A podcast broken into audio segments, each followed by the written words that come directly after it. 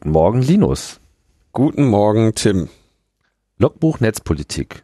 Die neunte Ausgabe und außerdem die erste im Jahre 2012 und das, was man eine Sonderausgabe nennt. Genau, ja, wir machen eine Sonderausgabe. Das Genau. gehört, das macht man ja so. Genau, das kann man sich schon mal leisten nach acht Sendungen. Ja.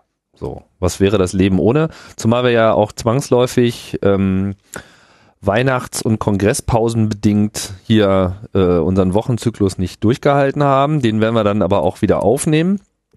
Ähm, in doppelter Hinsicht, denn diese Folge wird sofort einer äh, von einer weiteren gefolgt, die dann quasi eine normale ist. Und das hier ist unser 28C3 Special. Also wir berichten vom 28. Chaos Communication Kongress, denn da waren wir. Wir sind äh, dort rumgelaufen und haben aufgenommen. Und wir haben schöne Interviews gemacht. Und äh, ja, in dem Sinne wollen wir euch hier vor allem mal mit diesen Interviews ein bisschen beglücken. Wir haben mit ein paar Leuten gesprochen, die Themen behandeln, die äh, unserer Meinung nach hier in Logbuch Netzpolitik reinpassen. Und ja, legen wir doch mal gleich los. Ähm, der erste Kandidat ist Dodger vom CCC Hamburg. Das wird auch gleich nochmal gesagt. Da geht es um eine Initiative äh, für ein Transparenzgesetz. Zunächst einmal in Hamburg, wobei das auch so ein bisschen als Testballon gesehen werden kann für ähm, weitere Aktivitäten. Das wird aber aus diesem Interview auch äh, eigentlich schnell klar. Hast du da noch irgendwie eine Anmerkung zu machen? Äh, Transparenzgesetz, interessante Sache, aber ich glaube, äh, Dodger hat das dermaßen ideal, dermaßen super da erklärt, da braucht man, glaube ich, wenig noch mehr dazu zu sagen. Außer, dass wir natürlich die Volksinitiative Transparenz schafft Vertrauen da erwähnen sollten und die gibt's natürlich auch in den Links zur Sendung. Genau. Also jetzt erstmal viel Spaß hier im ersten Gespräch mit Dodger. Jetzt sind wir hier äh, in der Cafeteria des 28C3 und haben unser erstes Opfer gefunden und zwar Dodger. Hallo Dodger. Hallo, moin. Du gehörst ja auch zum Club in Hamburg und also zum CCC. Club ist, wenn man hier Club sagt, dann meint man immer CCC. Ähm, und warst da beteiligt an einer Initiative oder beziehungsweise bist beteiligt an einer Initiative für mehr Transparenz auf Landesebene in Hamburg. Äh, Habe ich das richtig zusammengefasst? ja, soweit richtig. Ähm, das ist eine Volksinitiative, die ein Transparenzgesetz geschrieben hat. Wir haben also gesagt, äh, Gesetze schreiben kann ja eigentlich jeder. Und ähm, was die Politiker da so an Transparenz und an Open Data machen, gefällt uns noch nicht so richtig. Wir machen das mal selber. Was fehlt euch denn da? Bitte? Was fehlt euch denn? Was fehlt uns denn? Naja, zum einen hast du, bestes Beispiel, ähm, du kriegst den Hamburger Haushalt als PDF, den kannst du dir ausdrucken, der hat so 800 Seiten. Und als Hacker will man natürlich ähm, mit den Daten auch was anfangen können und das nicht nur ausdrucken. Und dann haben wir mal ähm, nach Informationsfreiheitsgesetz angefragt und haben den Haushalt als Excel-Tabelle haben wollen. Und das hat drei Wochen gedauert, die Tabelle zu kriegen und hat 25 Euro Bearbeitungsgebühr gekostet.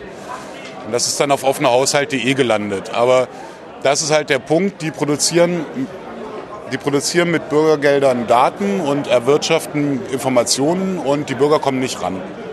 Also vielleicht noch, um das kurz zu erklären, Excel-Tabelle deshalb, weil man dann äh, mit den Daten überhaupt was anfangen kann. Ne? Aus dem PDF äh, kann man die Daten dann nicht wirklich direkt weiterverarbeiten für unsere Hörer. Genau, dann kann man das Ganze halt visualisieren und sieht dann ähm, in bunten Klötzchen, wie viel 1,45 Milliarden eigentlich so sind im Vergleich zu dem ganzen Rest des Haushalts als Beispiel. Und was, was wollt ihr denn jetzt erreichen konkret? Na, konkret geht es darum, dass die Stadt Hamburg nach dem Gesetz dann dazu gebracht wird, alle Verträge, die sie schließt, alle Informationen, die sie mit Bürgergeldern kauft, sprich Steuergeldern, ähm, und alles, was irgendwo an Informationen vorliegt, Geodaten, äh, Verträge, Abkommen, äh, Gutachten vor allen Dingen, müssen in ein zentrales Register ins Netz gestellt werden und da kostenlos für jeden zur Verfügung stellen, damit er sie einsehen kann, weiter bearbeiten kann und auswerten kann. Und was ist jetzt äh, passiert bisher? Also was habt ihr getan? Also ihr genau? Genau, passiert ist, dass die Initiative Transparenz schafft Vertrauen Äh, das ist eine Initiative von Chaos Computer Club Hamburg, Mehr Demokratie und Transparency International. Ähm, gemeinsam dieses Gesetz geschrieben haben. Dann haben wir eine Volksinitiative eingereicht. Dazu muss man äh, mindestens 10.000 gültige Unterschriften von Hamburgern sammeln, vom Wahlberechtigten. Wir haben in, innerhalb sechs Monate Zeit und wir haben innerhalb von sechs Wochen 15.000 gesammelt und eingereicht. Also das Interesse ist da. Das war jetzt der erste Schritt und jetzt muss die Bürgerschaft und der Senat darüber beraten, ob sie das so annehmen. Und äh, müssen Sie das nicht annehmen ab einer bestimmten Zahl? Ja, in Hamburg gibt es einen verbindlichen Volksentscheid. Ja. Der ist aber dreistufig. Das heißt, wenn Sie es jetzt nicht annehmen, dann gehen wir ins Volksbegehren. Das heißt, wir müssen äh, im Sommer des Jahres dann ähm, 70.000 Unterschriften sammeln innerhalb von drei Wochen. Ähm, und wenn die zusammen sind, dann kommt das Ganze bei der nächsten Bundestagswahl mit auf den Wahlzettel zur Abstimmung. Und wenn das Volk sich dann dafür entscheidet, weil das Volk muss ja dann nochmal entscheiden, dann ist das Ganze Landesgesetz. Was heißt Sie in dem Zusammenhang? Ist das dann das, der, der Hamburger äh, Der die, die Senat, Regierung? ja das genau, die, die? Landesregierung, der Senat. Der Senat kann jetzt sagen, wir nehmen das Ganze so an, wie es geschrieben ist. Oder sie können mit uns in Verhandlungen eintreten. Oder dritte Möglichkeit, sie können sagen, nö, interessiert uns mal gar nicht. Äh, geht ihr mal ruhig ins Bürgerbegehren. Klingt so ein bisschen, als ob die Wahrscheinlichkeit, dass es dann erstmal ins Bürgerbegehren geht, recht hoch ist. Wir gehen davon aus, ja. Ja. Und dann äh, steht es bei der Bundestagswahl mit auf dem Wahlzettel, weil das die nächste Wahl ist in Hamburg. Ja, das ist ähm, auch wieder so eine, so eine Spezialität in Hamburg. Wir haben halt dieses verbindliche Volksbegehren durchgedrückt vor drei Jahren, auch mit dem Volksbegehren. Ähm, und da ist auch mit reingeschrieben worden, dass es immer zwingend auf einen ähm, Wahltag fallen muss. Und das wäre die nächste Wahl, die in Hamburg landesweit stattfindet, wäre die Bundestagswahl. Alternativ halt die Europawahl 2014. Und das ist Kostenersparnis wahrscheinlich als Überlegung oder weshalb? Naja, das ist eigentlich ist eher pragmatisch, weil wenn ich jetzt ein Volksbegehren einberufe und sage, geht nur um diese eine Entscheidung zu fällen ins Wahllokal, dann ist die Wahlbeteiligung sehr gering. Und es gibt da ein Quorum, dass also von, dass mindestens 20 Prozent der Wähler, äh, der Wahlberechtigten dafür stimmen müssen und davon die Mehrheit entscheidet. Also wenn jetzt nur 19 Prozent der Leute überhaupt zu der Abstimmung gehen, dann ist das Ding gestorben. Das heißt, durch die Bindung an eine Wahl hast du eigentlich, wenn du, also sollte es dir eigentlich sehr leicht immer gelingen, das Quorum zu kriegen. Ist ja eigentlich eine sehr, äh, sehr kluge Lösung. Genau, das ist also der, der wichtige Punkt dabei. Ähm, das ist auch ein Punkt in anderen Ländern, in anderen Bundesländern, woran halt Volksbegehren gerne scheitern, dass das halt irgendein Termin ist und die Leute gehen dann halt nicht hin oder haben Urlaub oder liegen in der Sonne und keiner hat da Lust, wegen einer Entscheidung dahin zu latschen. Und was habt ihr jetzt so für äh, Ressourcen äh, aktiviert? Also es gibt ja sicherlich da eine passende Webseite dazu. Gibt es noch andere Sachen, sich dazu äh, beteiligen, einzubringen? Ja, also es gibt ähm, im Moment jetzt äh, bauen wir ja auf das Volksbegehren hin auf. Äh, Es gibt eine Webseite transparenzgesetz.de. Es gibt einen Twitter-Kanal transparenz-hh. Und es läuft also jetzt darauf hinaus, dass wenn wir ins Begehren gehen, dass wir ab dem 27. August drei Wochen lang sammeln. Da sind alle Leute, die Lust haben und äh, Erfahrung vielleicht sogar haben mit äh, äh, Unterschriften sammeln, herzlich eingeladen. Wir machen ein schickes Camp. Kein Hackercamp, sondern ein Sammlercamp dieses Mal. Wird aber auch sehr chillig, dann abends mit Kino und so weiter auf einem alten Bauernhof äh, in den vier Landen. Na, da werden die Leute verpflegt, werden Reisekosten werden übernommen und dann kommen die Leute und sammeln aktiv zehn Stunden am Tag Unterschriften. Also so eine Drückerkolonne. Quasi eine Drückerkolonne, aber halt ohne Waschmaschine und für die gute Sache. Ja. Was, ähm, ich meine, wenn man jetzt so einen Gesetzesvorschlag macht, der muss ja dann auch äh, juristisch wasserfest ausgearbeitet werden. Inwiefern ist denn das jetzt schon erfolgt oder inwiefern ist das überhaupt eine Ja. Herausforderung? Also wir haben da, sind da auch ein bisschen blauäugig rangegangen. Wir haben halt aufgeschrieben, was wir wollen, alle Daten und alle Verträge, Punkt. So, fertig. Ja, damit. Genau, dann haben wir ein bisschen weiter ausgefeilt, haben das Informationsfreiheitsgesetz natürlich mit reingenommen, weil das lösen wir ja quasi ab damit. Ja.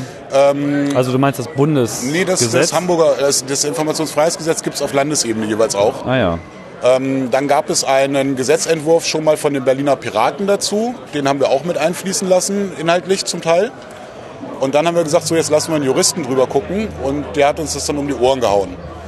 Das war äh, der Herr Dr. Kühling, das ist ein Bundesverfassungsrichter äh, Richter AD, der war zwölf Jahre im Bundesverfassungsgericht, einer der angesehensten äh, Verwaltungsrechtler in Deutschland. Der hat uns das dann um die Ohren gehauen und hat gesagt, so jetzt setzen wir uns hin und schreiben das mal auf juristisch. Und der hat dann die ganzen handwerklichen Sachen, die wir Laien gemacht haben, die Fehler natürlich ausgebügelt. Es steht, ist immer noch der Text oder der Inhalt, wie wir ihn wollen, aber halt auf Juristendeutsch und mit einer vernünftigen Begründung dabei. Also juristisch halten wir das Ganze und auch die Verwaltungsrechtler, die es bisher angeschaut haben, für äh, wasserdicht. Wir haben das Ganze auch transparent in dem Wiki live von der ersten Minute an im Netz entwickelt. Also es konnte jederzeit jeder äh, Jurist drauf gucken und reinschauen und wir haben da auch einige Expertise eingeholt. Also das, Und jetzt ist es in welchem Zustand ja, das Gesetz ist fertig. Also es kann morgen angenommen beschlossen werden. werden? Na, ist ja gut. Und äh, wie sind so eure Erfahrungen gewesen, so im Wiki das zu machen, da Konsensbildung? Ich meine, die Piraten setzen da auf Liquid Feedback so mit Vorschlägen und Annehmen und tralala. Ist das irgendwie Ja, das- für euch auch ein Weg gewesen? Jein, ja, wir haben also ein wöchentliches Bündnistreffen gemacht, äh, dieser Gründungsinitiativen. Das heißt, wir haben dann jeweils sechs, sieben, zehn Leute am Tisch gehabt. Jeder hat seine Sachen reingebracht, die ihm wichtig sind, die Kernthemen, also für den Club halt dann Open Data und so weiter. Ja. Ähm, Transparency International hat natürlich andere Ideen, weshalb sie da mitmachen. Ähm, das haben wir alles reingebracht und haben dann angefangen, das gemeinsam auszuformulieren, Punkte zu streichen. Ähm, bei der Vertragsveröffentlichung zum Beispiel gibt es eine 100.000 Euro Klausel. Sprich, wenn die Verträge unter 100.000 Euro innerhalb zwölf Monaten bleiben, dann sind sie nicht veröffentlichungspflichtig. Ganz einfach, weil sonst die Mietverträge mit den Wohnungsbaugesellschaften, die der Stadt gehören, drunter fallen. Das sind so Fallstricke, an die man nicht denkt und wo man dann aber in der Gruppe irgendwann drauf kommt, so, okay, stopp. Da Warum würde sollte man die nicht veröffentlichen? naja, weil die Saga in Hamburg ca. 300.000 Wohneinheiten hat und ist ein städtischer Betrieb und jeder Mietvertrag eines jeden Bürgers und Kleingewerbetreibenden Ach müsste so, dann verstehe. veröffentlicht werden, dann greift dann wieder der Datenschutz rein. Ja, okay. Da hast du riesigen Rattenschwanz und wir wollen die Verwalt- Verwaltung ja nicht lähmen, sondern verbessern. Ja, na gut, jetzt könnten natürlich die großen äh, Firmen auch schnell kommen mit so einem Argument mit hier äh, Datenschutz und äh, wer schützt uns denn? Was ist denn da so eure Argumentation? Ja, das steht im Gesetz drin und auch in der Begründung. Ähm, wenn eine Firma begründete Geschäftsgeheimnisse in dem Vertrag drin haben sollte, dann müssen sie das anmelden, müssen sagen, das sind aber Geschäftsgeheimnisse, diese Passage muss geschwärzt werden. Und dann ist der Datenschutzbeauftragte des Landes Hamburg äh, die Schiedsstelle. Aber wenn man jetzt nur die Privatwohnungen rausnehmen wollen würde, warum sagt man dann nicht einfach hier Verträge, die jetzt explizit mit Privatpersonen für Wohnen, also dass man sozusagen diesen Fall explizit Ja, rausnimmt, du- wo es irgendwie... Ja, aber du willst eigentlich ähm, keine, keine äh, Blacklist führen, weil dann wieder passiert, dass die äh, unter Umständen der jemand, der Böses will, unter diese Blacklist fällt. Sondern wir haben halt gesagt, wir wollen alle Informationen, die irgendwie von Interesse sind, mit einer Öffnungsklausel noch hinten dran. Und diese privaten Daten, die schützen wir explizit wiederum über ein höheres Gesetz, nämlich das Bundesdatenschutzgesetz. Das Ja. steht ja höher. Und es geht euch auch im Wesentlichen darum, einfach da, wo das große Geld Genau. quasi gerollt wird, äh, zu erfassen und jetzt nicht Der, irgendwie... Kiosk, der Kioskbesitzer an der Ecke, ob der jetzt äh, 5.000 oder 6.000 Euro bezahlt, interessiert uns ja nicht. ja. Jetzt vielleicht noch mal ganz kurz zum Abschluss. Warum? Warum wollt ihr diese Verträge haben? Also was ist jetzt, ähm, was ist so die, die Maßnahmen, die, oder die, die Wirkung, die ihr euch davon versprecht? Na, also ähm, der Auslöser ist eigentlich, dass in Hamburg diese tolle Elbphilharmonie gebaut wird. Die ist dem Bürger versprochen worden als kostenneutral. Die sollte 70 Millionen kosten. Das sollten Mäzenen tragen und kostet die Stadt nix. Mittlerweile kostet der ganze Bau jetzt im Moment 550 Millionen. Die Bauarbeiten liegen still. Das Ding ist noch lange nicht fertig.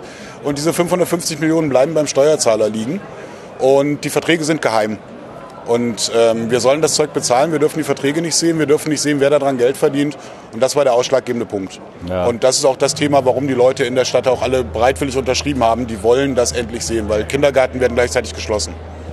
Ähnliche Fälle in Berlin mit den Wasserverträgen. Also eine ja, Transparenz schafft Vertrauen ist da wahrscheinlich auch der richtige Titel. Ja, Ja, ist auch super. die Idee, das später dann in andere Bundesländer zu übertragen. Also da sind dann die Berliner gefordert. Okay, wir nehmen das dann. Wir übernehmen das dann. Dodger, vielen Dank. Ja, danke euch, viel Spaß noch. Ja, tschüss. Ja, das war Dodger und wir haben uns dann ähm, auch noch äh, in einem ähnlichen Bereich umgeschaut. Äh, es gab einen interessanten Vortrag von Stefan Wehrmeier über sein Projekt namens Frag den Staat. Genau. Hast du den Vortrag eigentlich auch gesehen? Den hast du auch verpasst. Den habe ich verpasst, weil ich bei einem anderen Vortrag zu dem Zeitpunkt war, aber äh, mir war ja ungefähr klar, was er da macht. Ich kenne ja ein paar Leute, die ja auch irgendwie in diesem Projekt so ein bisschen mit die Finger drin hatten. Ich habe ihn ja auch nochmal nachgeschaut, also das ist dann als Ergänzung dieses Interviews äh, auch nochmal geeignet, aber der schnelle Einstieg, den bieten wir euch jetzt hier mit dem Interview mit Stefan Wehrmeier der also einer der treibenden äh, Kräfte hinter dieser Initiative ist, eine Webseite aufzusetzen, die Anfragen nach dem Informationsgesetz einfacher machen. Ja, und äh, dann schalten wir mal wieder zurück auf den Flora. Dritter Tag des Kongresses. Äh, wir stehen noch. Linus, wie sieht es bei dir aus? Bei dir verbessert sich der Zustand eher. Es geht, äh, bei mir geht es immer bergauf. Das ist gut. Ich äh, habe zumindest noch keine nennenswerten Abnutzungserscheinungen und deswegen stehen wir jetzt hier ein weiteres Mal in der Cafeteria und haben uns einen Gesprächspartner aus der Menge gefischt. Und dabei handelt es sich um Stefan, Stefan Wehrmeier, richtig? Genau, das bin ich, ja. Hallo. Ja, hallo bei Logbuch Netzpolitik. Wir wollten dich auf ein Projekt ansprechen, was du ja hier auch im Rahmen eines Vortrages vorgestellt hast. Das da heißt? Frag den Staat. Frag den Staat. Worum geht es dabei? Frag den Staat ist eine Seite, auf der man Informationsfreiheitsanfragen stellen kann und auf der auch die Antworten abgebildet werden, zusammen mit den Anfragen. Also das ist eine super Sache, das macht es wesentlich einfacher. Informationsfreiheit in Deutschland ist sonst nicht so einfach. Und ähm, das macht es auch transparenter. Man kann genau sehen, wie die Behörden reagieren und man kann sich gegenseitig helfen, eine Information aus einer Behörde herauszuholen. Also was, was ist denn sozusagen jetzt die Problemlage, die euch dazu gebracht hat, so ein Projekt äh, zu starten? Wir haben in Deutschland einfach überhaupt keine Informationsfreiheitskultur. Wenn man irgendwie nach Großbritannien geht, dann sieht man, das funktioniert alles wunderbar dort. Und äh, hier wollen wir das einfach mal stärken. Und die Leute wissen halt nichts von Informationsfreiheit, die wissen nicht, dass äh, sie das Recht haben auf diese Informationen. Und äh, das wollten wir erstmal, da wollten wir erstmal nachhelfen. Also, also welche, welche Freiheit welcher Information ist damit gemeint? Also wir haben ein paar Gesetze, das Informationsfreiheitsgesetz zum Beispiel, das Umweltinformationsgesetz, das Verbraucherinformationsgesetz. Wir haben sogar so viele Gesetze, dass es schwerer wird für die Leute als einfacher. Und, ähm, aber die Leute wissen trotzdem nichts von diesen Gesetzen. Und wir müssen erst mal sagen, okay, ihr habt das Recht, äh, zum Beispiel äh, Verwaltungsbehörden, ähm, äh, also die Bundesbehörden anzufragen und ähm, Informationen aus diesen äh, aus Dokumenten und Akten der Behörden zu erfragen. Ja. Und ähm, das äh, sollten die Leute auch unbedingt tun, weil das macht natürlich unsere Gesellschaft transparenter. Aber es geht jetzt, ist es jetzt keine reine Informationsseite, wo man sich das alles so durchlesen kann, sondern ihr wollt da, ihr habt da sozusagen wirklich ein aktives System geschaltet, was den Prozess als solchen beschleunigen oder begleiten soll? Genau, also wenn man auf die Seite geht, kann man auf ein Formular klicken und sich eine Behörde aussuchen und da dann eine Anfrage hinschreiben, also sagen, ich möchte folgende Informationen haben. Und äh, das wird dann direkt von der Seite aus versendet an die Behörde. Und wenn die Behörde per E-Mail antwortet, dann landet es auch direkt auf der Seite. Was natürlich sehr praktisch ist, weil dann muss nicht erstmal hin und her kopiert werden oder weitergeleitet, sondern es wird auf der Seite halt zentral abgebildet.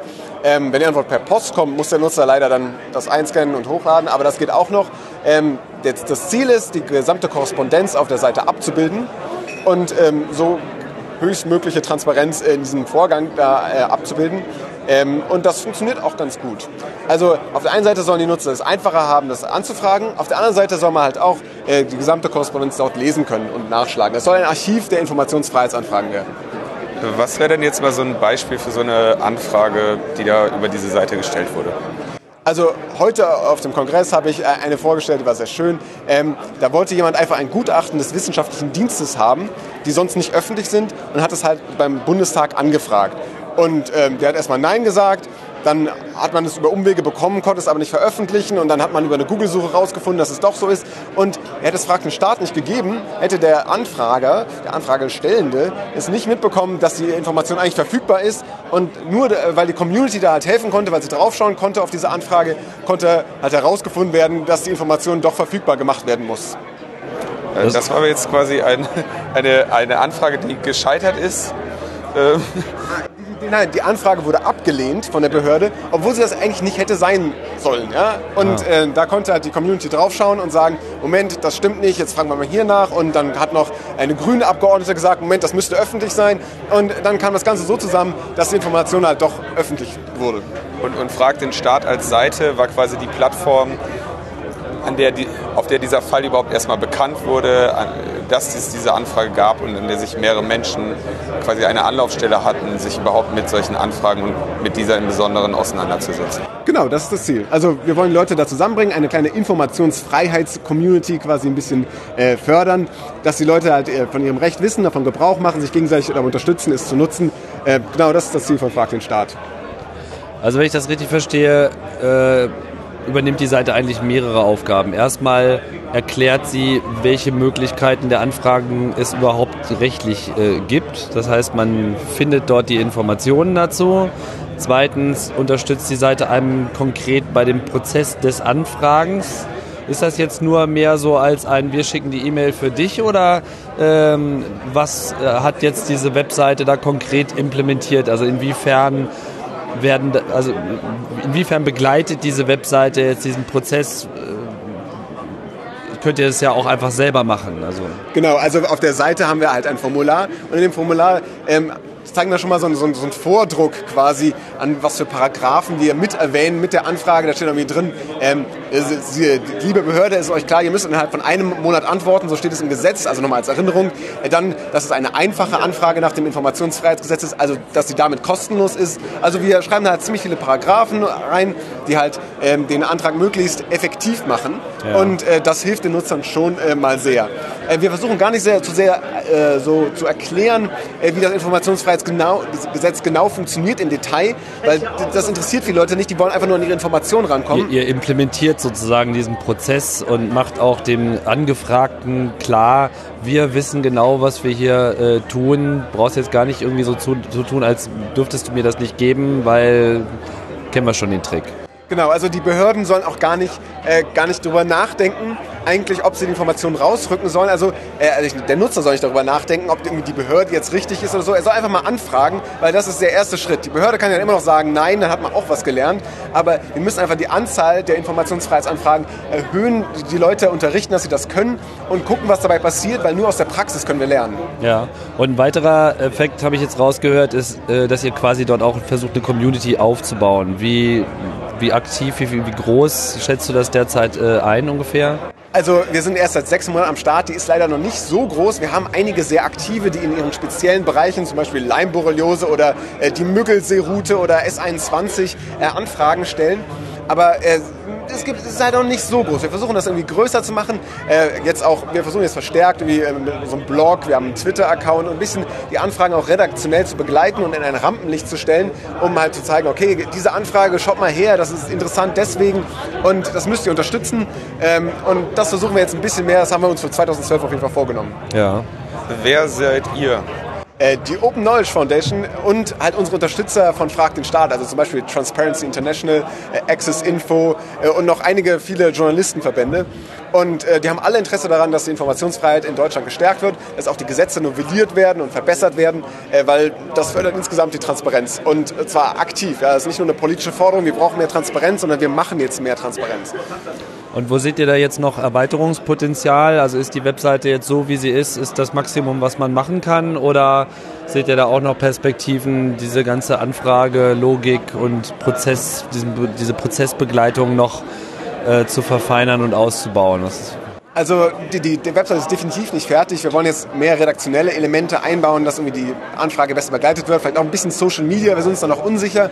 Ähm, aber wir wollen vor allen Dingen auch die Webs eigentlich ein bisschen einfacher machen. Zum Start hatten wir uns halt sehr viel von Anwälten beraten lassen. Das heißt, da ist sehr viel, sehr viel Zeug noch drauf, was äh, vielleicht irgendwie ähm, für den richtigen Prozess äh, wichtig ist, aber für den einfachen nicht. Und ähm, wir haben eigentlich so äh, in, in, der, in der Informationsfreiheits-Community äh, den Gedanken, mach den Prozess so, wie er sein sollte und nicht, wie er ist, weil dann bringst du halt die Praxis eigentlich voran. Ja, also ihr baut sozusagen ein User-Interface für den Start. Genau, das ist äh, richtig. Das ist und baut der Staat auch äh, ein User-Interface für denjenigen, der da Anfragen stellen will? Seid ihr da irgendwie mal ins Gespräch gegangen, da vielleicht auch so eine Anfrage-API oder keine Ahnung, sonst irgendwelche nennenswerten äh. Standards äh, zu machen? Oder ist es am Ende, ich meine, was geht am Ende wohin? Ist es wirklich eine E-Mail, die nur wohl formatiert ist? Ja, muss man sich das also so vorstellen? Es ist eine ganz normale E-Mail, einfach nur ein Brief, sehr geehrte Damen und Herren, äh, folgende Information hätte ich gerne. Es ist keine API, also ich hoffe, die denken auch nicht nicht drüber nach, nachher wird dann irgendwie T-Systems engagiert oder so, das will ja niemand.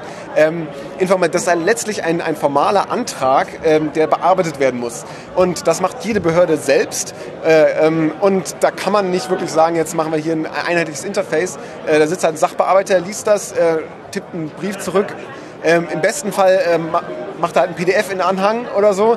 Im schlechtesten Fall druckt er es aus und verschickt es per Post. Ja. Ähm, da brauchen wir natürlich irgendwie noch den, den, elektronischen Weg, das wäre noch viel besser.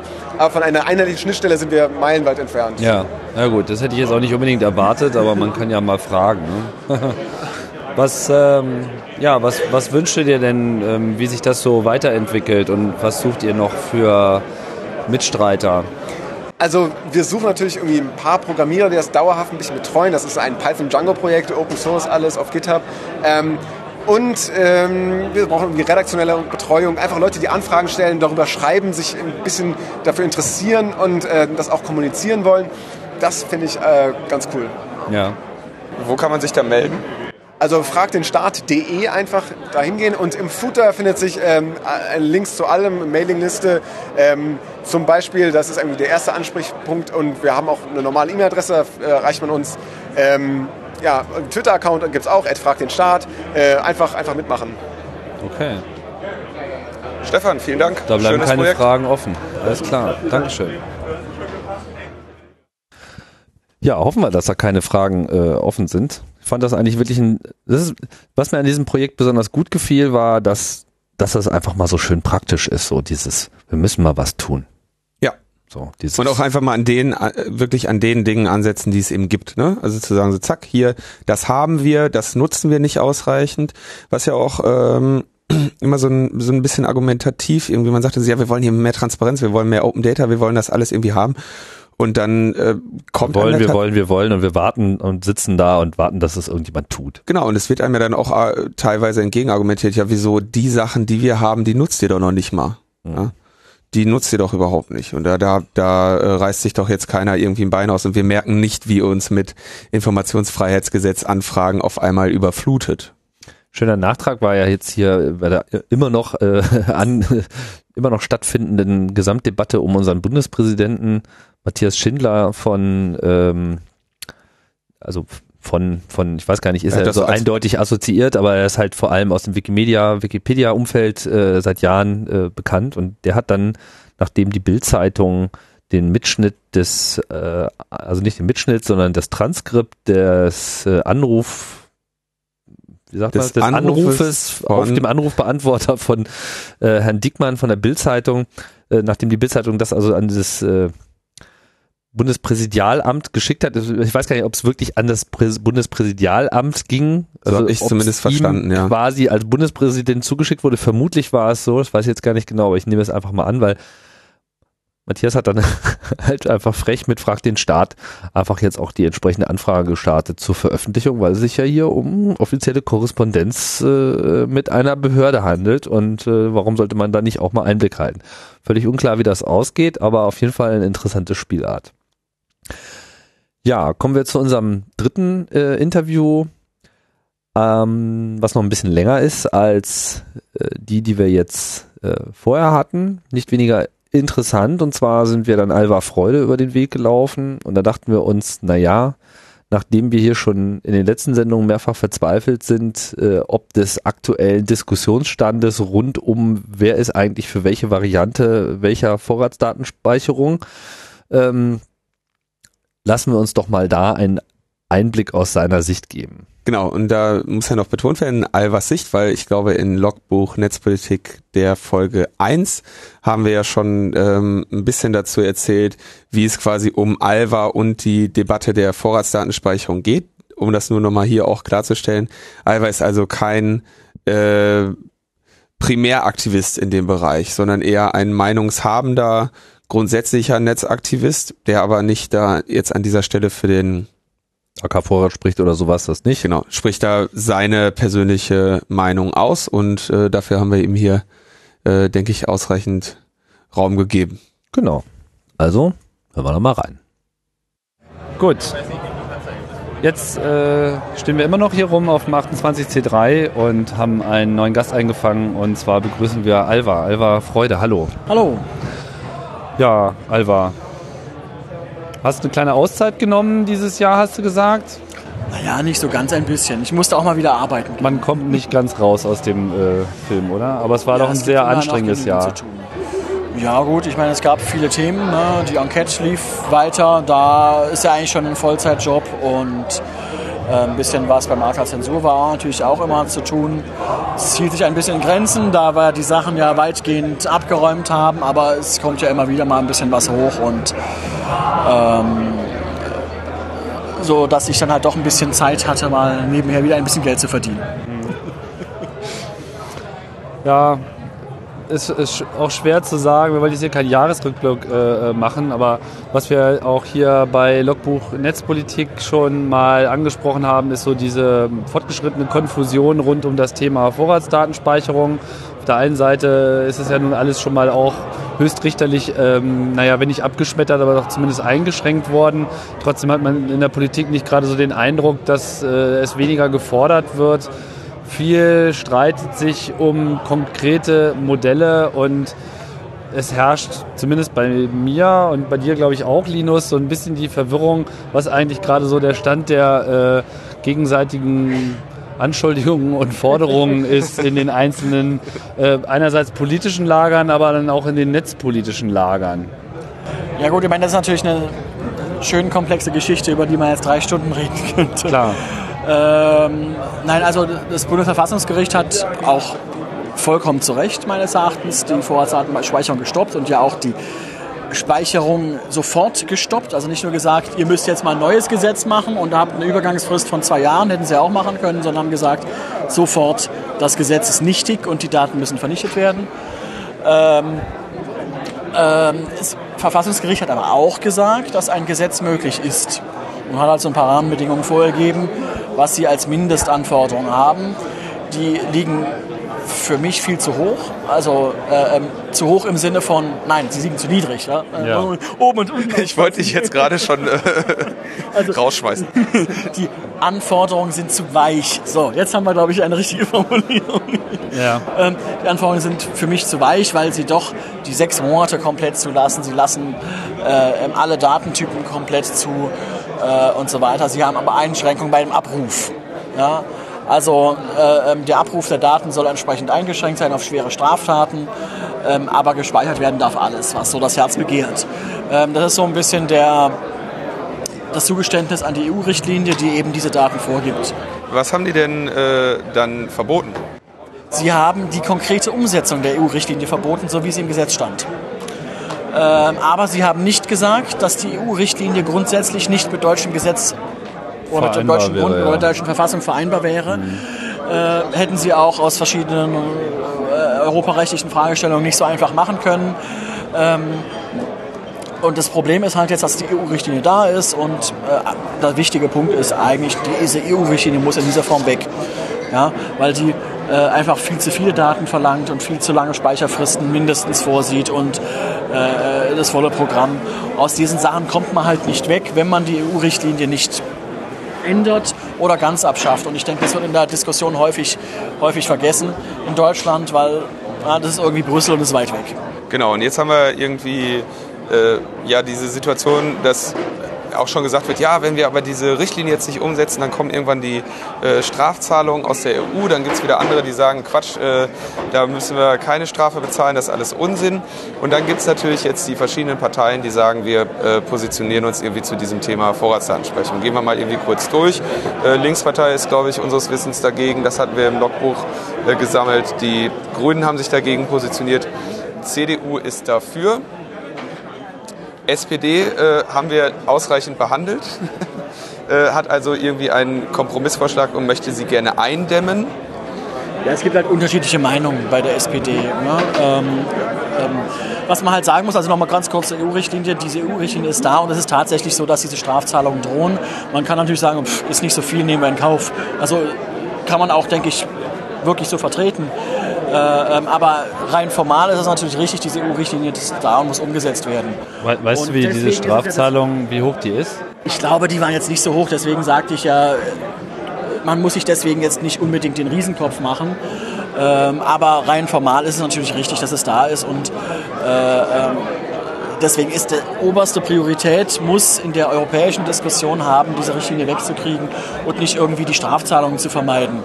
Man könnte sich ja auch mal überlegen, was so eine Vorratsdatenspeicherung ist ja auch nicht umsonst. Ne? Also da könnte man ja vielleicht sogar über das ökonomische Argument, Argument der Sache einfach Was ist beikommen. billiger, ja. Ja, gut, da hat das Bundesverfassungsgericht ja ähm, gesagt, das müssen die Provider machen. Deren Pech.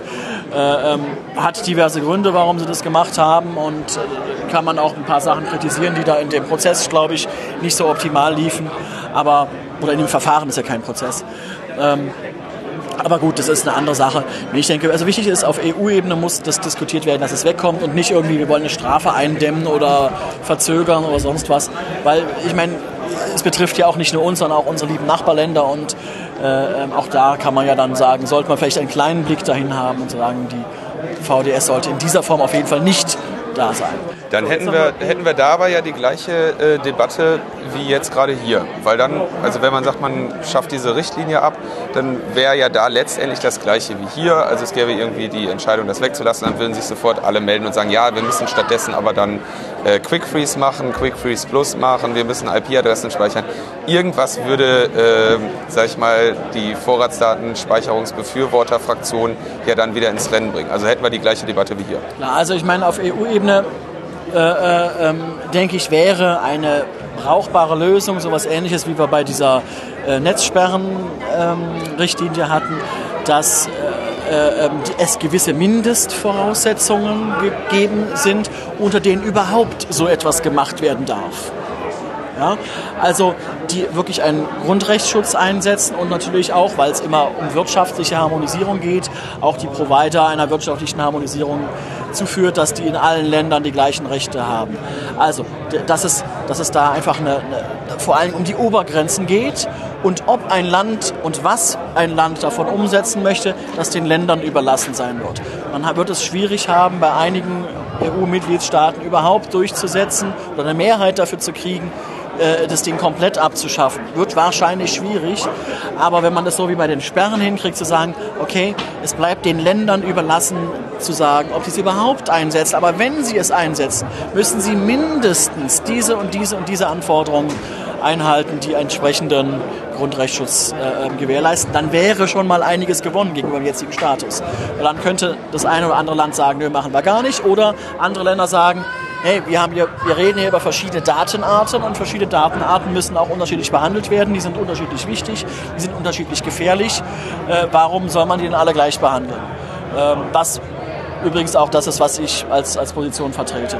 Was jetzt in der SPD, die ich ja in den Punkten hin und wieder mal ein bisschen äh, ähm, ein paar Tipps gebe oder berate, ähm, ist, ist, da gibt es halt auch verschiedene Fraktionen, so wie es in, in, äh, ähm, in vielen Parteien ist, dass halt die Innenpolitiker, die eher sagen, wir brauchen das, ansonsten geht die Welt unter. Ja, ähm, und, und die Netzpolitiker, die das eher, gegenteilig sehen. Und die aktuelle Linie ist halt, die Bundestagsfraktion soll äh, äh, jetzt mal da anhand von verschiedenen Kriterien entscheiden, wie, wie man sich dazu positioniert. Äh, dazu werden zwei Gutachten gemacht, ein technisches und juristisches.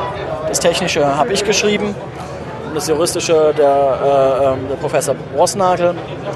Und ähm, da muss man mal gucken, was jetzt dann die Fraktion daraus macht. Okay, aber vielleicht können wir noch mal ganz kurz diese, so abschließend noch einmal diese Begriffsklärung. Ja, was ist also äh, Vorratsdatenspeicherung wird ja jetzt dann in verschiedenen ähm, Wegen ausgeführt und man merkt so richtig, wie Befürworter diesen Begriff auch irgendwie weghaben wollen. Ne? Wie gesagt, Quick Freeze, Quick Freeze Plus und äh, alles. Und dann Hauptsache, es heißt jetzt endlich anders, ja, um, um diese Debatte irgendwie so ein bisschen zu resetten. Was, was verbirgt sich jetzt hinter so einem Begriff wie Quick Freeze zum Beispiel? Ja gut, also ich meine, ähm, in der gesamten Diskussion hatten wir schon, haben wir auf beiden Seiten, wie immer in einer hitzigen politischen Diskussion, äh, ähm, die, Begriffs, die Begriffspunkte.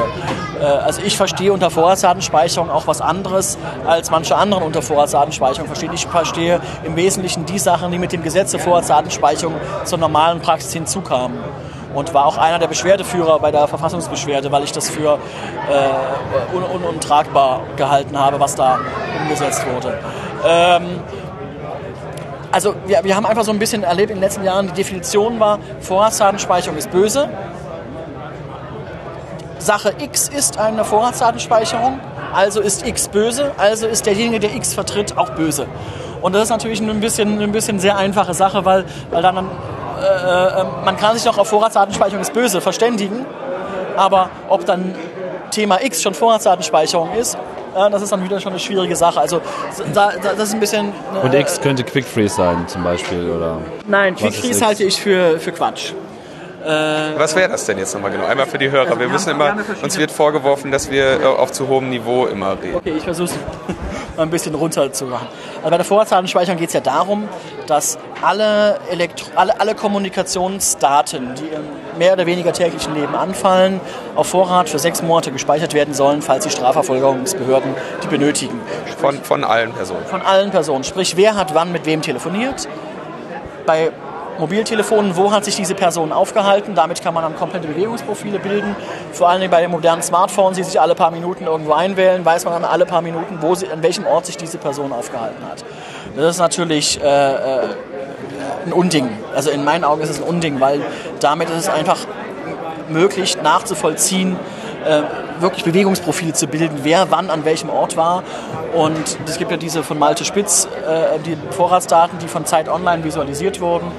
Und die zeigen sehr schön, wie gefährlich das ist. Es wurde auch mit dem Grimme Online Award ausgezeichnet. Ähm, ist auch relativ bekannt, also kann man auch dann mal kurz danach suchen mit der geeigneten Suchmaschine. Haben So, wir dann und auch den Link im Blog. Und, und dann gibt es natürlich noch viele andere Daten. Also es gibt die normalen Telefondaten, es gibt die E-Mail-Daten. Wer hat wann wem eine E-Mail geschrieben? Ähm, und es gibt die IP-Adressen.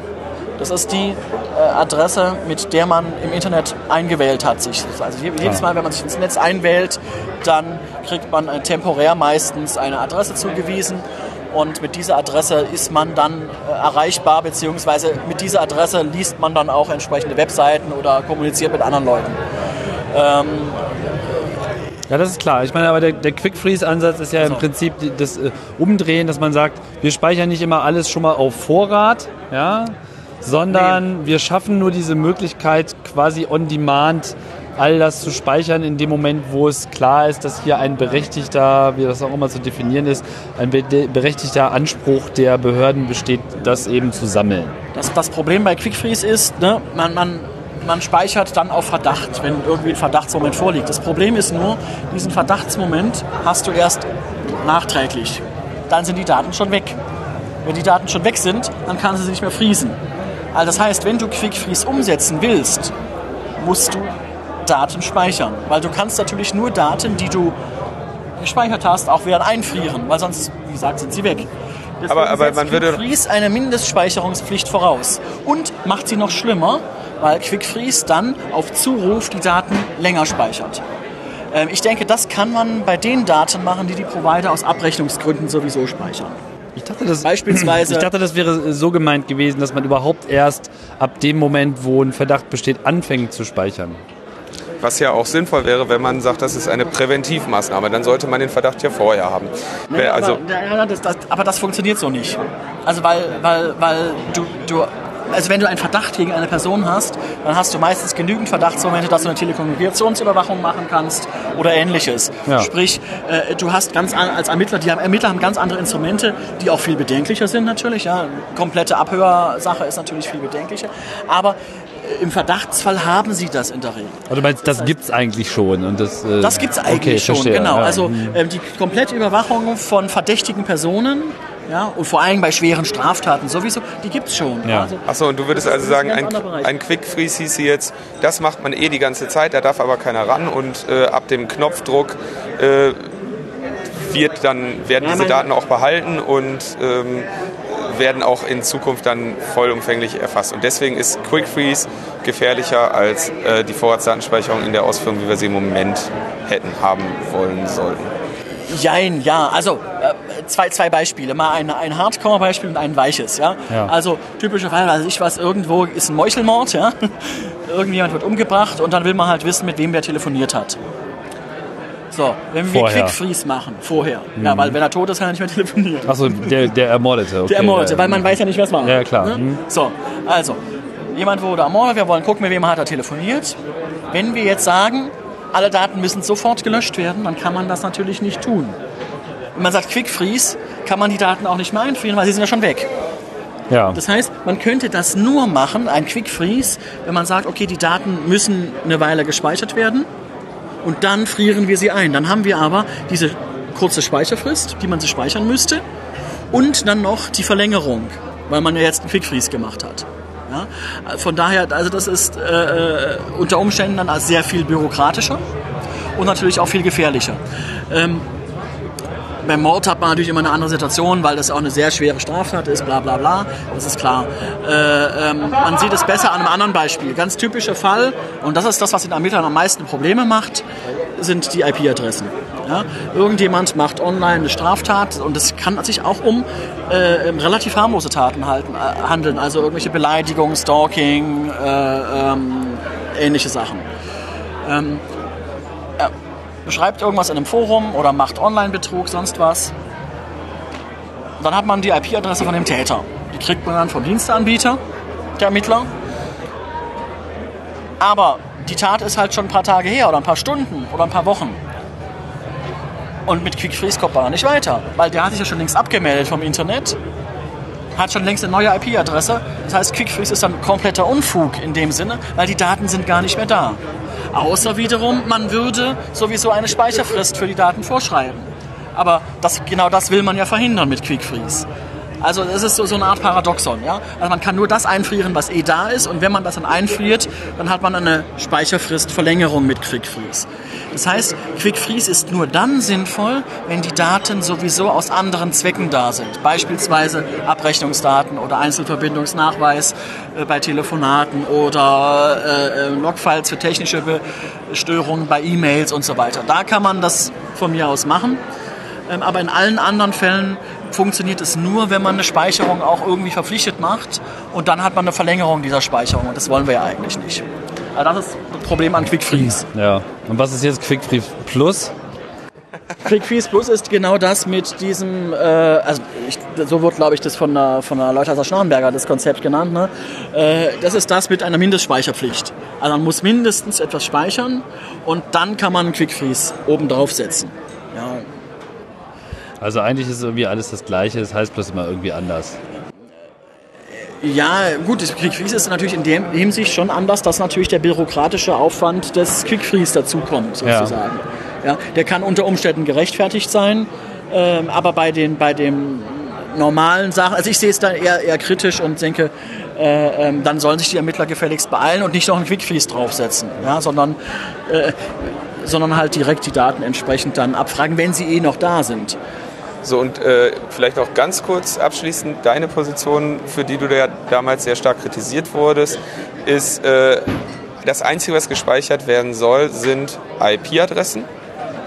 Ähm, genau. Also man muss halt die Daten sich anschauen, wie tief die Eingriffstiefe ist. Ähm, bei, bei Mobilfunkstandortdaten, da kann man eben Bewegungsprofile machen, da greift man sehr tief in die Persönlichkeitsrechte der Betroffenen ein. Auch bei Telefondaten, wer wann mit wem telefoniert hat oder E-Mail-Daten und so weiter.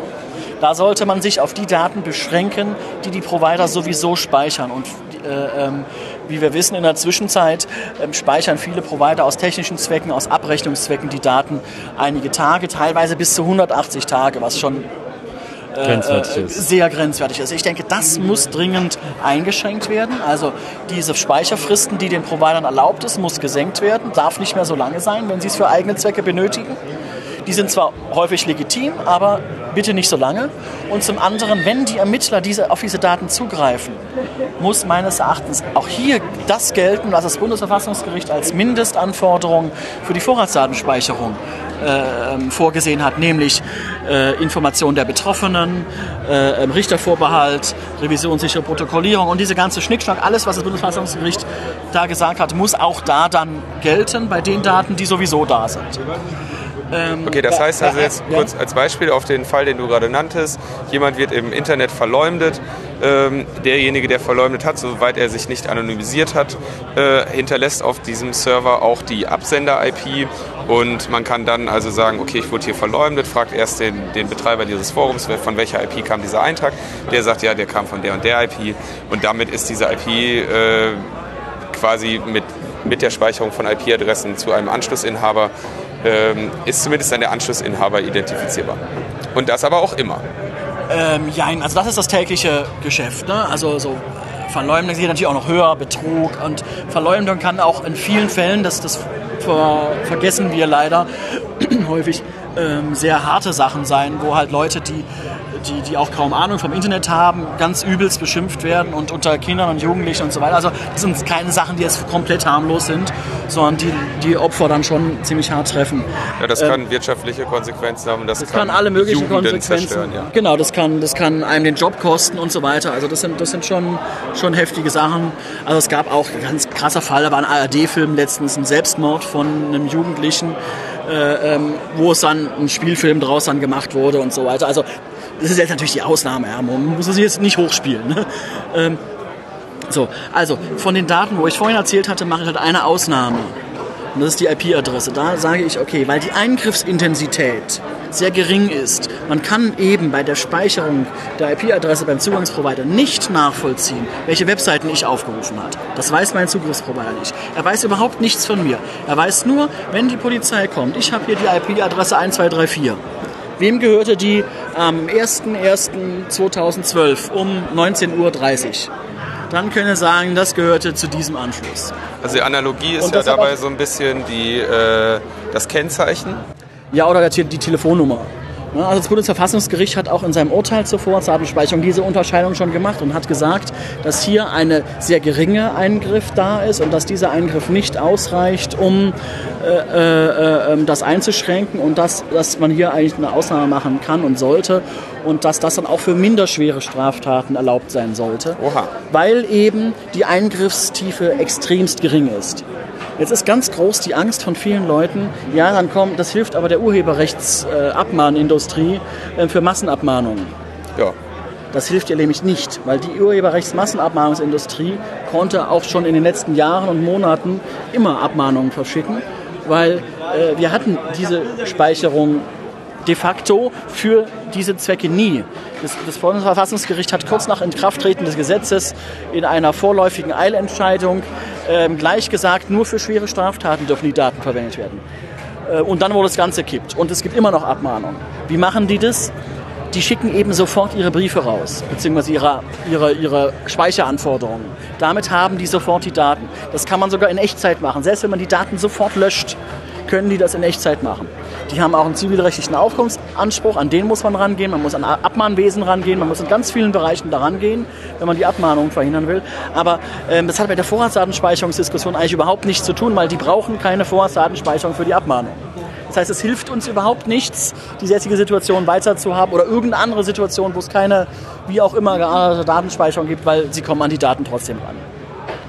Jetzt habe ich auch noch einen letzten Punkt, nachdem wir schon zweimal den, äh, den letzten eingeleitet haben.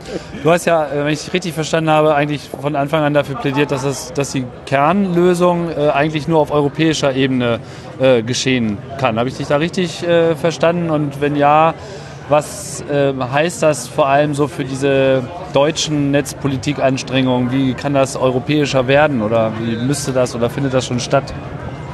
Also ähm, wir haben halt diese Richtlinie und solange die nicht geändert wird, ist sie da. Und solange es dann nicht irgendeine Umsetzung gibt, solange die Richtlinie da ist, die irgendwie die EU-Kommission äh, ähm, zufriedenstellt und so, eine Richt äh, so ein Gesetz wollen wir nicht haben, weil das zu viel Daten zu lange speichert, äh, ähm, wird man damit nicht zurechtkommen. Von daher ist es klar, es muss an dieser Richtlinie irgendwas gedreht werden. Äh, es gibt ja auch schon verschiedene Bestrebungen, da was zu machen. Es gibt ja so eine Evaluation von der EU-Kommission und dann äh, äh, gibt es verschiedene Überlegungen, die Richtlinie umzugestalten. Mal heißt es ja, vielleicht klappt es, mal heißt es vielleicht auch überhaupt nicht, mal heißt ah, vielleicht kriegen wir die Richtlinie ganz weg. Äh, also da sind ganz viele verschiedene Meinungen unterwegs. Äh, und jede zweite Person, die man fragt, sagt was anderes. Ähm, also ohne das aber das ist klar, wird man halt das Zeug nicht wegkriegen. Wird Gutenberg das schaffen als neuer Kämpfer für die Freiheit des Internets?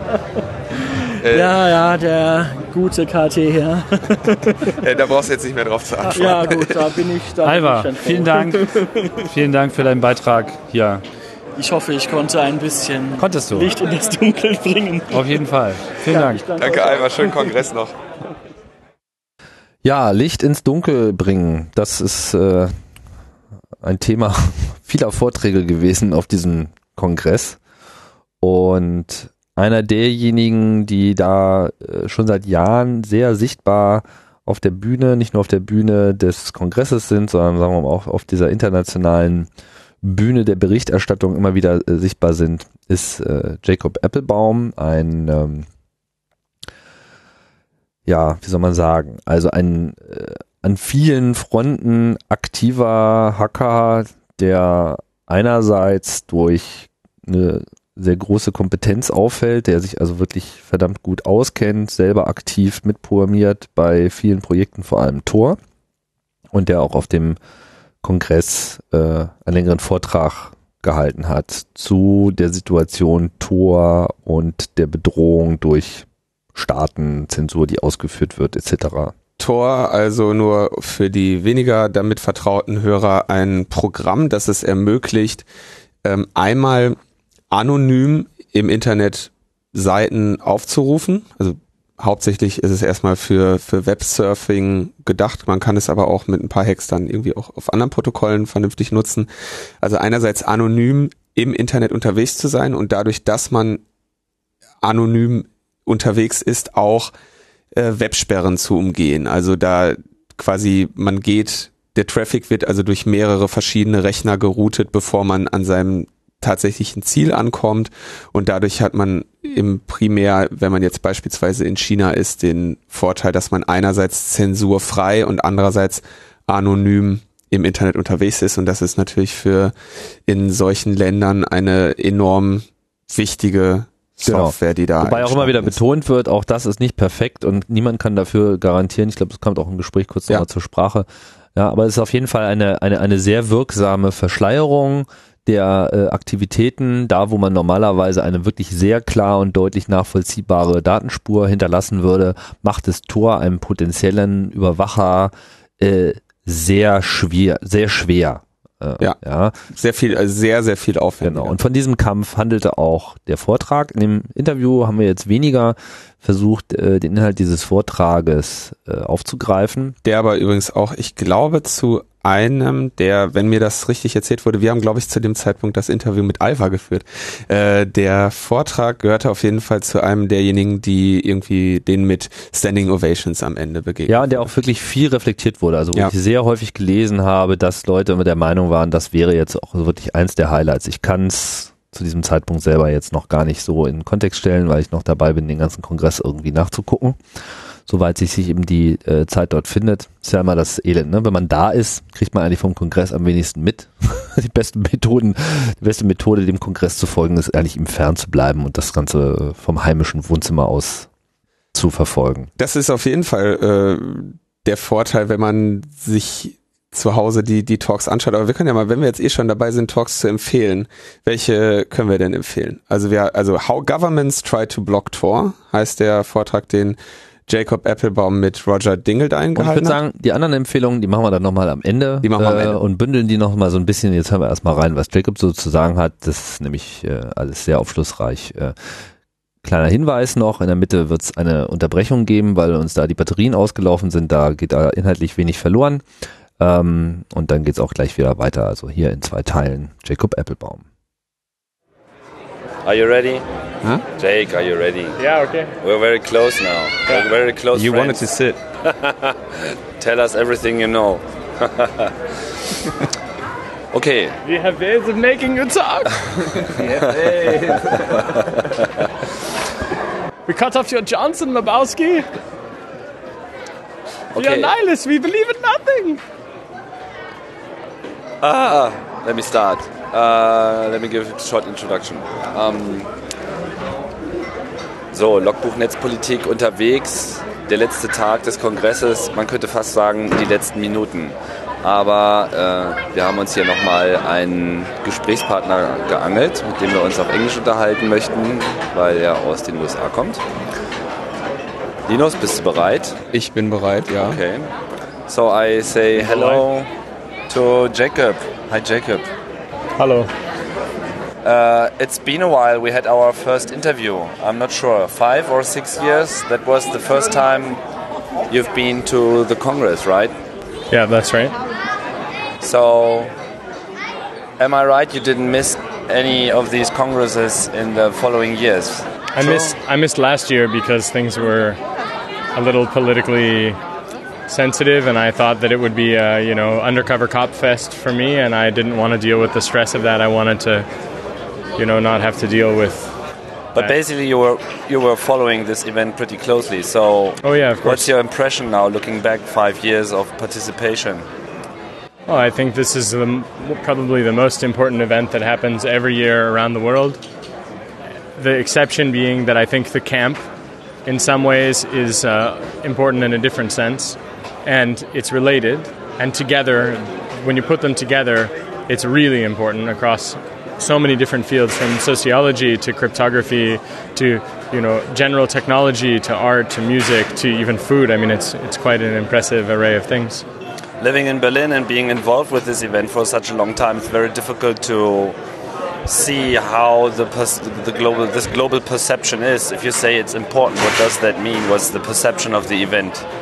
Well, I, I mean, I, if you want to know what's happening in the world, or whether or not something is secure, or whether or not people have given a hard look at a thing, if it's been covered at the Congress, you can have a pretty good idea about whether or not it's been covered well, right? And and so, you know, when the Congress happens, it's like, oh, it it literally is Christmas time, but also it is Christmas time in the sense that people all get together and they share the gifts of their research or the gifts of their hard work or the gifts of you know whatever it is they've spent their time on just their insights. And then they share that with the whole world. And the videos are free and coming with the exception of the difficulty of achieving a, a ticket for some people. You know coming here is a it's very open and it's a very classless event. You know if you give a talk here for a minute you're on stage and then after that you're a regular person. This is very contrasted with other hacker conferences and it's also very nice because, like the Share conference in Serbia or Next Five Minutes in Holland ages ago, you know, these, these events, they mix technology and art, but they're, they're not as regular. You know, you can't count on it. You know, in Germany, things happen on, you know, like with clockwork precision. So the Congress happens every year, and then the camp every several years. And, and that's, it's sort of a time in which you know that good things will happen. It's almost a, a time in which you know humanity makes a small, in at least the ways that are covered in the Congress, it made a, a small step forward. And everybody receives that, which is really positive. And what do you think is the perception? I mean, you're more or less talking uh, like a person who, who, who has seen it all and has been a part of, but is there any kind of perception beyond those who come here? Yeah, I think there are a lot of people who, when they come here, they, they have a sort of opening moment like, oh my gosh, you can run a thing that way? And uh, people who haven't come, in some ways, there's a disbelief. Like the amount of sharing that happens, you know, in everything from sharing zero day exploit, you know, bugs not that they've written it, or yeah. whatever. And instead of selling it to the military, they're like, oh, do you want to learn about this new technique that no one knows about? Well, I'll show you how to do it. And then they'll teach you. So someone who could be a total elitist, who could be uh, really, you know, hoarding that information for personal gain, they, they share it with people openly. And so when I explain outside that this is the environment where people really mentor and teach and you grow, and it's a community that is inclusive, I think outside people find that to be, you know, sometimes almost unbelievable to the degree that it happens, and in some cases that it happens at all. And I think that that's actually quite positive because it reframes a lot of how, for example, Germany might be viewed otherwise. Uh, another example of this, I think, is Transmediale. Um, you know, and that's obviously more net culture art focused, whereas this is more net culture, uh, computer hacking, building infrastructure focused.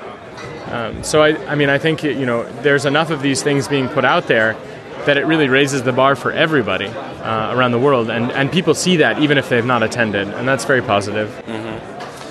So, talking about perception, you, you did a talk as well that, uh, from what I can tell, was very well received on the achievements of the Tor project this year and what was going on.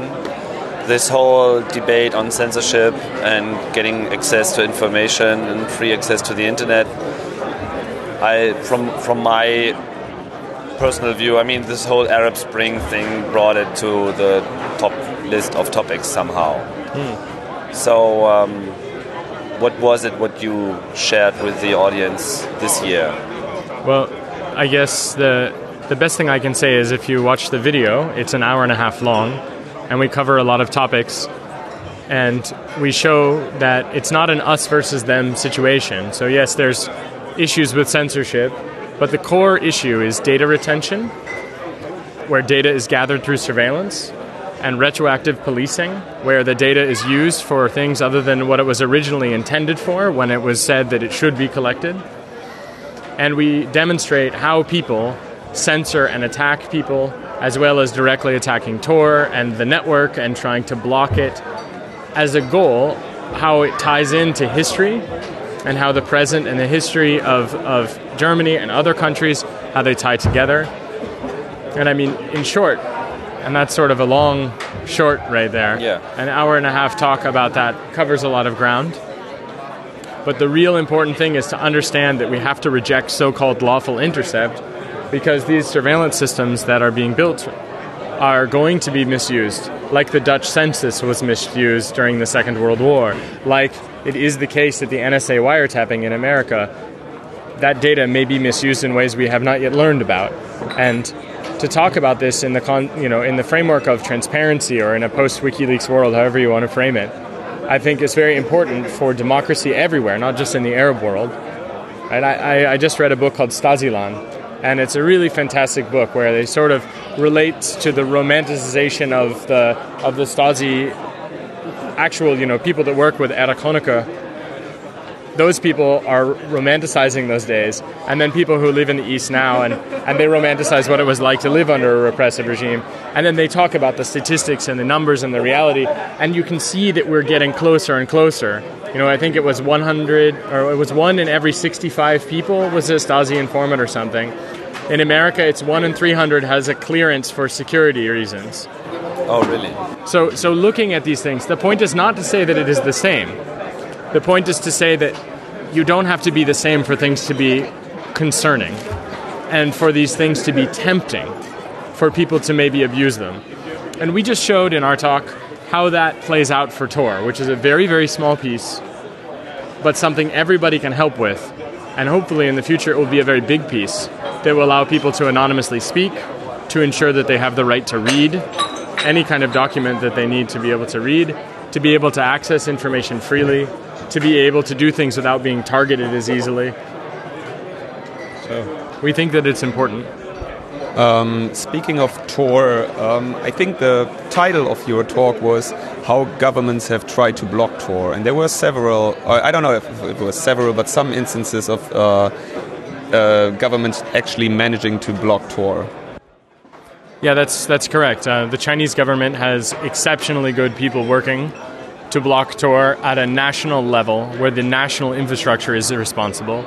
Iran is the same, only their people are not exceptionally good. They are just good, but that's good enough. In some cases, they become exceptional by buying American equipment.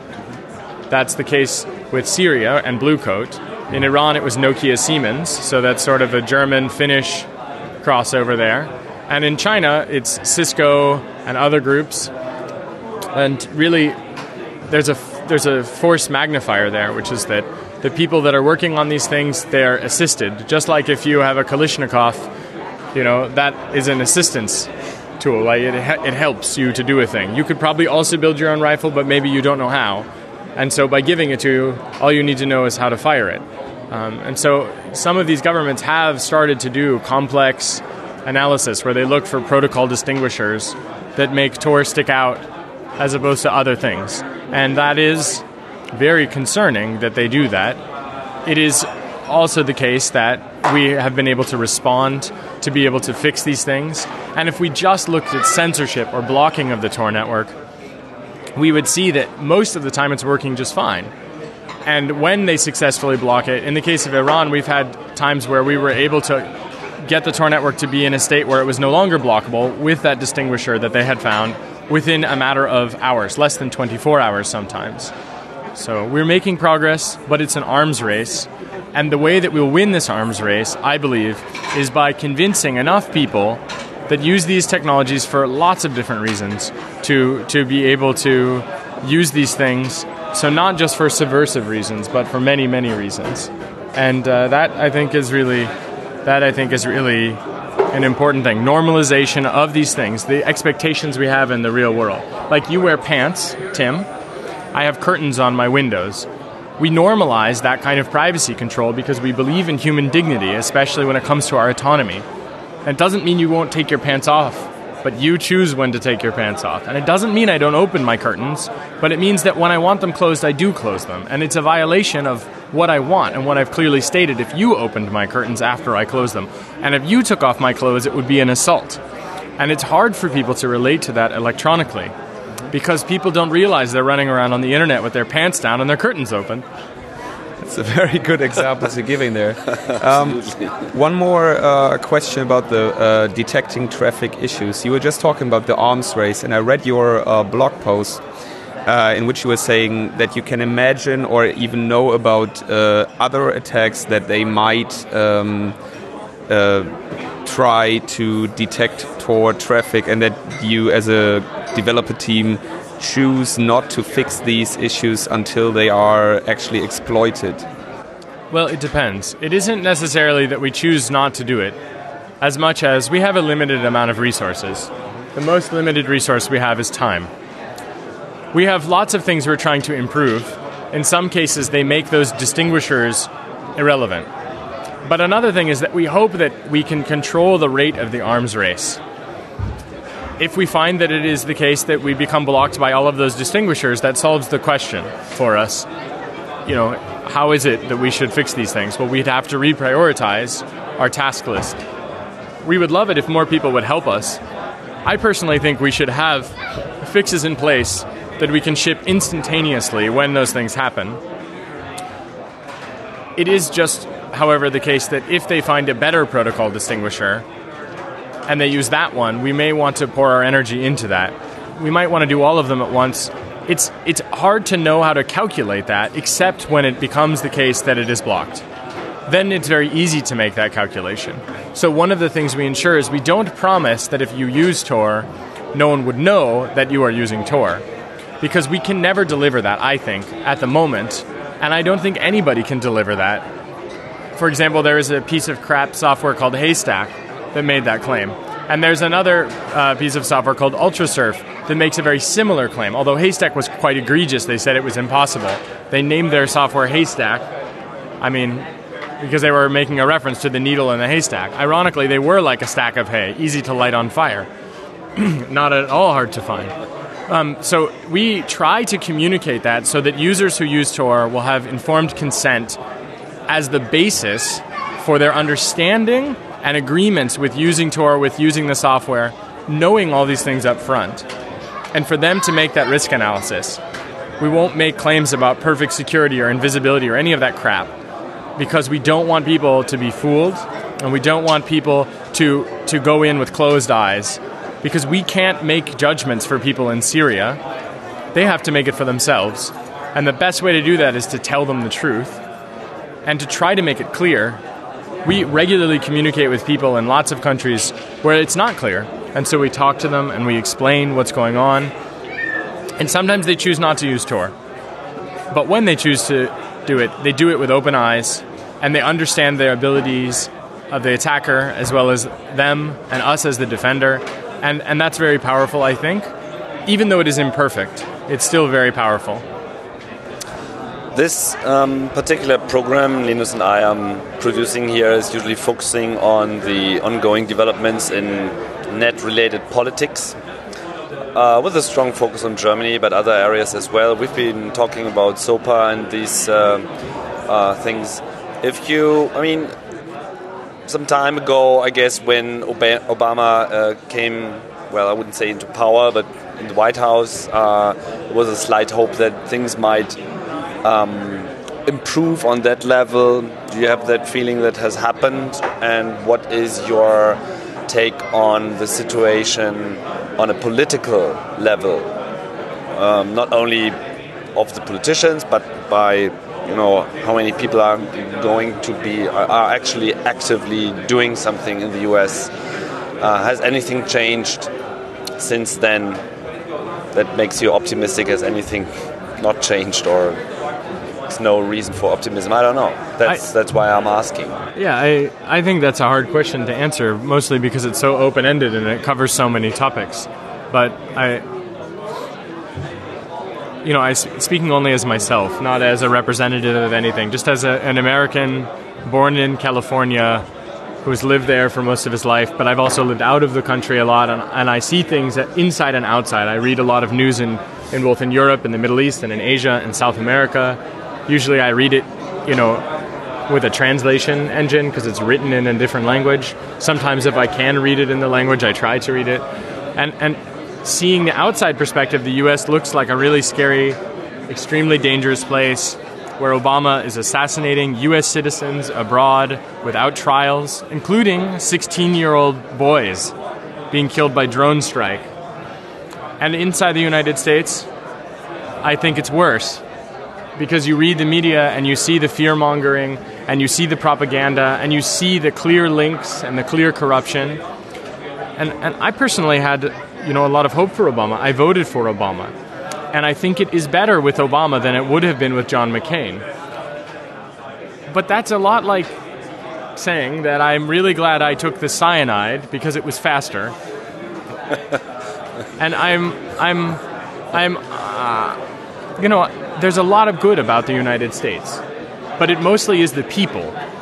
It is the country. It is the land itself, and to which you know that is to which I have my loyalty is to humanity, and the government is uh, incredibly fucked up. I don't know if I can say the word "fuck" on this radio show. Oh, yeah, but as many times as you like. In Germany, you can say fuck all. You want one more? um, uh, th- considering net politics uh, or internet politics, there are those um, freedom of the internet initiatives by um, Hillary Clinton, and she has uh, Ben Scott as, as, her policy advisor. Um, it all seems what a bit. software have those people written? Ben what? Scott? I don't know if he's written any software. Huh, interesting. Maybe the thing that should happen is that politicians should take people who write software that is accessible to everyone, and maybe they should talk with those people about what's worth funding and not funding. Like they fund closed source software like Ultrasurf and other Falun Gong initiatives that are thinly veiled religious cult software initiatives I mean, that's very dangerous, and it's especially dangerous when you consider the fact that the people that are doing this are doing it for political capital, and there's unintended consequences and fallout from that. Um, so I think it's quite it's quite concerning to me that, that you know Hillary Clinton endorsed Haystack before it even existed. Right? I mean, that's that's very dangerous. So the people that are advising, if they're not actually building these systems, I would be really concerned about whatever it is that they advise people to do without knowing anybody involved. Just qualification is not a PhD, it is relevance to the thing that they advise about. So, uh, has Tor not uh, uh, gotten any funding from government institutions? Uh, you don't have to answer that question if you don't want to. Oh, I'm, I'm totally open about the fact that Tor, you know, originally was. Um, I mean, if you want to go back a very long time, Chaum is the guy that invented basically the modern anonymity cryptography field. And many people along the way have written lots of papers. The original Tor design paper was two people from MIT and a guy from the US Navy. And just like the internet has military ties, so does Tor in this regard. But I'm proud to say we're one of the only projects that's been funded both by the Department of Defense and the Electronic Frontier Foundation. That's and, interesting. And because it's free software, you know that when someone funds us to do a thing, everybody benefits from that thing being done. We don't release any closed source or proprietary software. And everything we do, we do because we want to improve this, this software. So we have received money from the State Department. And simultaneously, because the US government is not a monolith, you know, the US government also detains me and harasses me and threatens me. And so, you know, I think it is actually kind of ironic in a sense, but not too ironic because it is not a monolith. The State Department, for example, could end all of that harassment of me and of my friends and other people, but they choose not to. And that's something that's uh, interesting. That's a net politic kind of moment there where they are trying to pressure and to influence both by funding some things and by refusing to intervene when injustices occur. And that's that's quite scary. They also fund tools that they then push for people to deploy in places like Syria that are absolutely not safe for use in Syria. You know, Hillary Clinton talks about kill switches on cell phones, and then I get detained by U.S. Customs and they, they take my telephone. I mean, it's absolutely ridiculous. And a country discussing uh, SOPA, for example, and at the same time talking about internet freedom as like the one means to uh, bring freedom to the world or um, whatever the goal of uh, US politics is supposed to be. Um, kind of a schizophrenic positioning right there, isn't it? I think it, it is schizophrenic, and I think that it's consistent, which is that it's not a monolith. So some of the people are lining their pockets, and some of the people are saying, hey, you're lining your pockets with what is a shared resource, and that's not necessarily the thing that is best for society as a whole. And they like to make statements that are broad and sweeping. Like, for example, with SOPA, they discuss this in the framework of privacy. Well, I would argue, as a, an acquaintance of mine in Oakland once remarked, intellectual property is not what you think. Ja, für den Witz haben die Batterien auch ihre Sekunde gebraucht und sind dann direkt leer gegangen. das hat, sie, hat das Aufnahmegerät dann überfordert. Aber äh, wir machen hier gleich weiter. Äh, wir waren ja beim SOPA-Thema und damit geht's dann hier auch gleich weiter. So we were talking about SOPA, and we were talking about a whole bunch of topics. But I mean, just to cut to the chase, since we're on a different recorder, and who knows how long these batteries will last. I think it is important to realize that these laws are an expansion of police powers and an expansion of so called property rights and an expansion of a system which does not present the possibility for due process and in fact creates in conjunction with other in, with other countries systems that have no possibility for justice and in fact by the very nature of them create injustice in existing. And this is something that we must challenge and we should not allow this to occur and not the least of which is because the people writing these rules don't understand the technology maybe have never used it do not possess anything relating to technology in their lives the things that they are doing are extremely dangerous because they just don't understand it, even if they have the best of intentions. But just the way that legislators have been legislating uteruses without having them, they are doing that again with technology. And it is incredibly important that just as we reject white men telling women what to do with their own bodies, we should reject those same men telling us what we can do with our general purpose computers when we harm no other people when we create no extra risk, when we in fact expand the amount of information and knowledge and collaboration the most that it has ever happened in human history. And when we do that, the things that are possible are extremely positive from a research perspective, but also from just being free to do that. We have the ability to do things that we cannot yet imagine. Everything that's happening on the internet today, I mean, aside from Douglas Engelbart, very few people realized it at the time, right? Even Vince Cerf, I think, could not see today.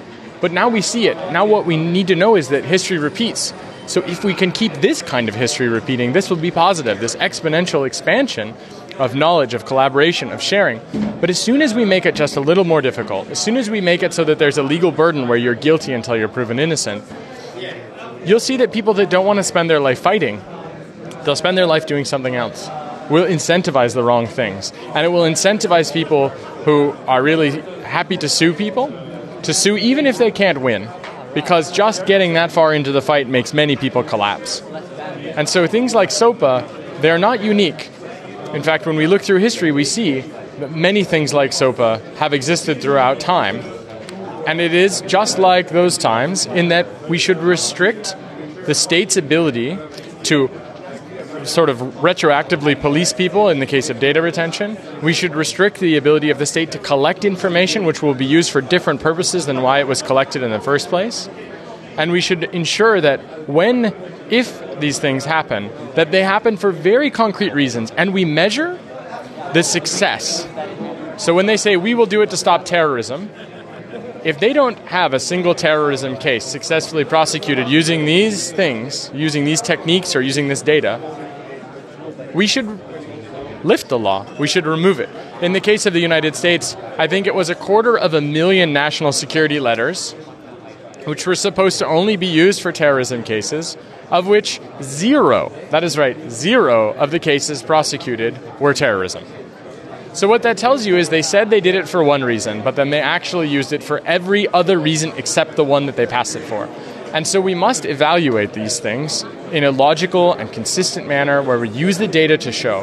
The same thing is true of lawful intercept. If we don't know if those systems are being abused, we cannot say, for example, that they are safe and that they have never been abused. We must collect that data. It is true of policing. When you, when you do a survey of police, most people think they are not racist and that there is no systemic violence or racism or discrimination. But when you actually survey what is happening, you start to see that in fact there are racist trends, classist trends, and systemic violence.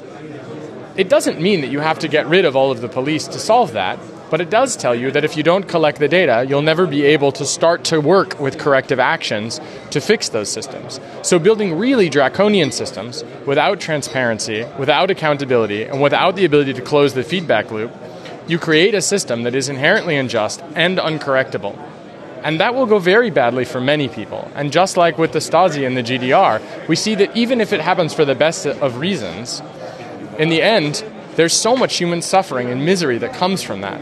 And SOPA is about creating that kind of human misery unintentionally. Through good intentions, they wish to make a better internet, supposedly, but we know that that will not occur. We know that in fact it will become something much worse, much scarier, and it will be abused by people who do not even have good intentions. We've got nothing to add, Jacob. Thank you very much um, for this uh, sharing of information. Thank you very much. Thank you very much for having me. Vielen Dank und auf Wiedersehen. Ja, immer charming, immer sprachgewandt. Man wünschte sich das äh, auch in Deutschland als die Regel. Aber so schlecht war es gar nicht. Es gab ja einige interessante Talks, äh, ein paar mal, mal rausgepickt, die hier ähm, den netzpolitischen Bereich äh, streifen. Ähm, da gab es zum Beispiel auch nochmal einen äh, Vortrag äh, Politik hacken, der sich quasi anschließt an einen meiner letzten CREs mit der äh, hedonistischen Internationale, die sich dort auf der Bühne äh, ein Stelldich eingab. Was hast du denn noch auf deiner Liste? Ähm, also wir haben, ich habe jetzt mal drauf geschaut, was so netzpolitisch interessant war, neben natürlich Frag den Staat, den wir ja dann auch schon erwähnt und verlinkt haben. Dann gab es Christian Bahls, das ist der junge Mann, den ich auch schon mal erwähnt hatte, vom Mokis e.V., den Missbrauchsopfern gegen Internetsperren. Der hat da eine, einen Vortrag gehalten über die Vorgänge im Bündnis White IT, die eben ursprünglich mal so die Guten waren und irgendwie quasi ein offenes Netz mit trotzdem Schutz vor illegalen und bösen Inhalten irgendwie schaffen wollten. Und da ist er also auch Mitglied drin und hat davon so ein bisschen erzählt, dass er den Eindruck hat, dass sich da langsam die Dinge ein bisschen zum Bösen wenden. Mhm.